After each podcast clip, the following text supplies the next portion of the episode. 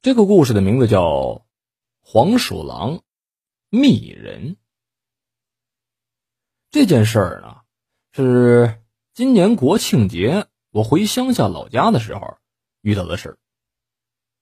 那天啊，我正在看电视呢，从门前的小树林里边就传来了小鸡儿的叫声了。母亲反应灵敏啊，说呀，肯定是老黄来了，叫我赶紧出去看看。我急忙的跑出去看。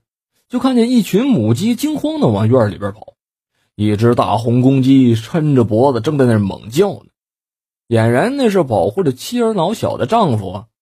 我看着挺有意思的啊！我在附近啊观察了一番，啥也没看见呢，我就回了屋了。第二天早上我还没起来呢，母亲就急急忙忙的喊我，从梦里边把我给拽醒了。我迷迷瞪瞪的跑出去问咋了，母亲告诉我。说一只老母鸡呀，被老黄给叼走了。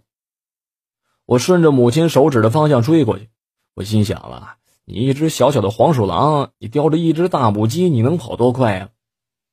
追了一阵，我听见母鸡发出的叫声了，这下我更有信心了。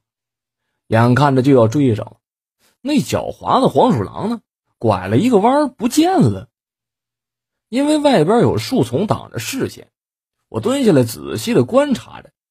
可奇了怪了，这怎么一眨眼的功夫，他就不见了呢？就在这时候，我觉得眼前的沙土好像刚刚被翻动过似的。